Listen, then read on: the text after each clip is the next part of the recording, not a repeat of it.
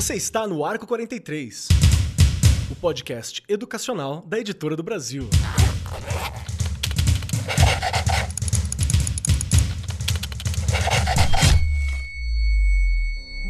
Olá, você ainda está no Arco 43, o podcast educacional da Editora do Brasil. Aqui quem fala é a Penélope Martins, escritora, narradora de histórias consultora literária. Vamos conversar sobre leitura? Afinal de contas, para que a gente existe nesse mundo? A protagonista deste livro que eu escolhi para conversar com vocês é muito sensível, é inteligente, é encantadora, tem pais compreensivos, abertos, amigos na escola, no entanto, nem tudo na sua vida é cor-de-rosa.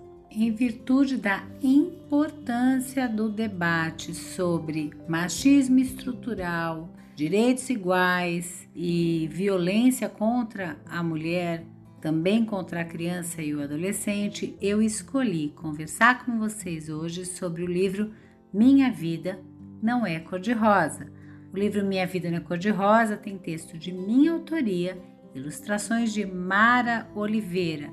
Foi vencedor do prêmio Glória Pondé Melhor Texto Juvenil da Biblioteca Nacional e distribuído para as escolas públicas anos finais do Fundamental 2 pelo PNLD Literário.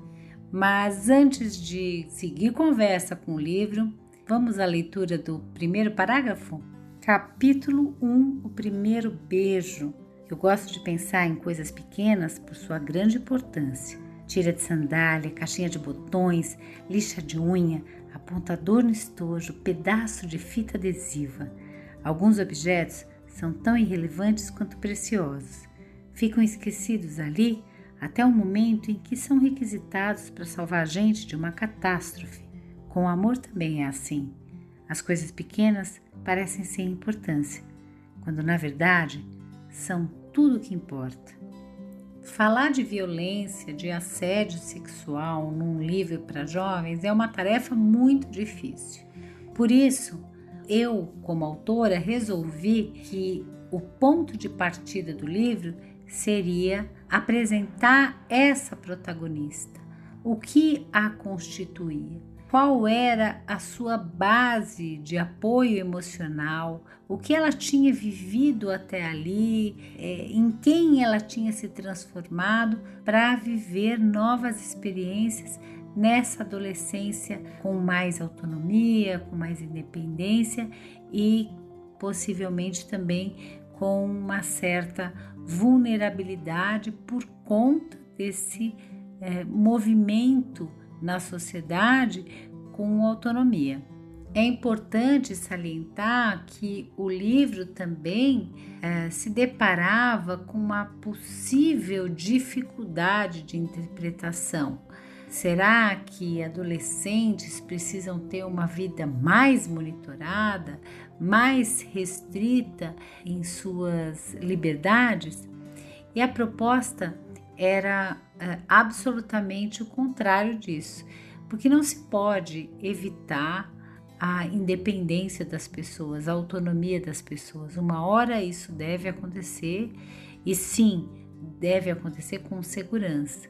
Mas o objetivo da história era transformar o episódio de violência em um processo de esclarecimento, de apuração da verdade e de enfrentamento corajoso da vida, porque em alguns momentos é preciso uma dose extra de coragem para seguir em frente, e isso também acontece na vida adulta. A leitura literária oferece uma gama de recursos para o autoconhecimento que são essenciais para elaborar interpretações empáticas nas relações sociais. As narrativas, elas se relacionam com a necessidade humana de transmitir e compartilhar conhecimentos. É nesse contexto que a mediação de leitura aparece para potencializar as experiências, tanto com a apresentação de boas referências bibliográficas quanto com a provocação que faz desabrochar múltiplos pontos de vista, estimulando a escuta e o acolhimento entre as pessoas.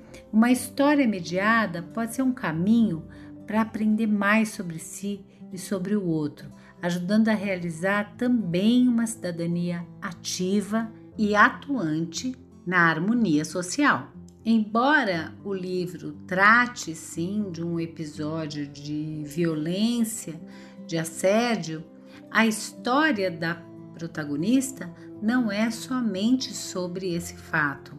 O romance aborda vários aspectos da vida dessa adolescente que vai se conhecendo durante todas as suas experiências, tanto com a, com a, própria família, quanto com amizades, quanto com, com o primeiro namorado, com o primeiro término de relacionamento, com desavenças com outras pessoas também.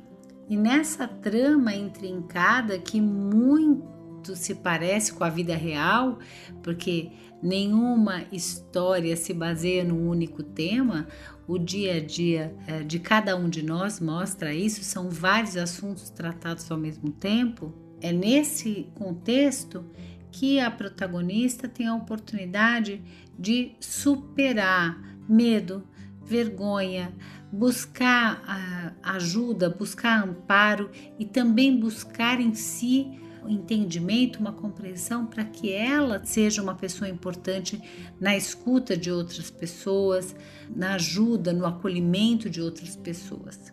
Outro aspecto importante dessa narrativa é que, embora a protagonista tenha sido vítima de uma situação de violência, ela não se vitimiza. Ela busca em si coragem para continuar a sua vida, o seu percurso com liberdade, com autonomia, com independência, porque ela deseja viver a vida plenamente. E ela transborda esse desejo de vida plena durante a, a toda a narrativa com o trato é, nas suas relações. O livro também aborda essa naturalização é, da violência sofrida pela mulher, inclusive demonstrando que homens, rapazes, jovens sofrem com o machismo, mas que muitas vezes não denunciam porque se sentem intimidados justamente porque aquele episódio vincula a imagem deles a uma fragilidade supostamente feminina. Como nenhuma narrativa nasce sozinha, obviamente o Minha Vida Não é Cor-de-Rosa é permeado por referências bibliográficas. Podem não aparecer explicitamente, mas estão ali porque todo livro é um convite para ler outros livros. A literatura, afinal, ela é produzida por múltiplas vozes. Ela é potente instrumento para tornar as pessoas capazes de afirmar suas próprias histórias. E isso requer diversidade.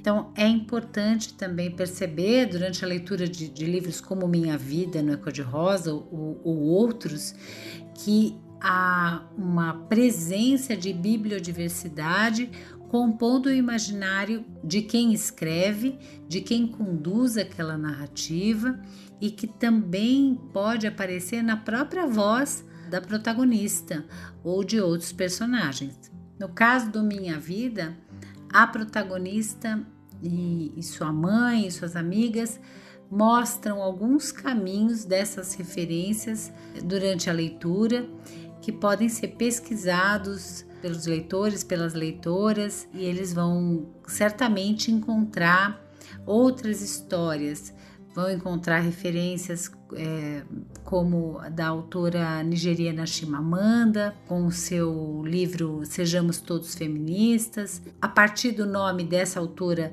vão encontrar também outros livros de sua autoria, entrevistas e outras autoras que pensam a condição da mulher e que escrevem ficção com um olhar muito atento à transformação da realidade. Por fim, o Minha Vida na Cor-de-Rosa também pode ser um convite interessante para pensar o direito, o conjunto de normas que organizam a vida social, porque os sistemas legais eles são resultado de longos percursos históricos e esses direitos assegurados nas leis eles necessitam que os cidadãos se apropriem deles, lutem por eles para que eles sejam mantidos. Então, pensar em assédio, pensar em qualquer tipo de violência também é pensar qual lei me protege, qual lei protege todos nós, o que nós precisamos fazer para que essas leis sejam efetivas. Esse tipo de debate é muito pertinente numa roda de leitura durante o percurso com o Minha Vida Não é Cor-de-Rosa. Uma coisa muito interessante da minha experiência como leitora, conversando com adolescentes leitores, é que, muito embora a violência seja marcante nesse livro, todo o trajeto da, da, protagonista com os relacionamentos, o quanto que ela aprende nesse descobrimento do amor que ela alinha logo no primeiro parágrafo, é muito presente na fala dos leitores. Eles se identificam, eles se fortalecem, eles querem ser como a protagonista ou como outros personagens, e isso sim nos dá a, a certeza de que o livro é vivificado pelos leitores, que eles colocam a própria história dentro daquela história ficcional. Isso é maravilhoso, porque o vínculo pelo afeto com um livro leva a gente a outros tantos livros. E é o que a gente quer, não é? Ler mais, ler melhor e inspirar novos leitores, novas leitoras para seguir esse caminho. Espero que você mergulhe nessa leitura e volte aqui no Arco 43, o podcast educacional da Editora do Brasil, para descobrir comigo outros livros. Então, até breve! Este programa foi apresentado por Penélope Martins. Gravação e edição Agência Bowie. Produzido pelo Departamento de Marketing da Editora do Brasil. Gerência de Marketing, Helena Poças Leitão. Coordenação de Marketing, Lívia Garcia. Siga-nos nas redes sociais, facebook.com barra Editora do Brasil, twitter.com barra Editora do Brasil, instagram.com barra Editora do Brasil, underline oficial, youtube.com barra Editora do Brasil. As opiniões expressas no programa são de responsabilidade dos respectivos convidados e não expressam necessariamente a opinião da editora do Brasil ou de seus colaboradores.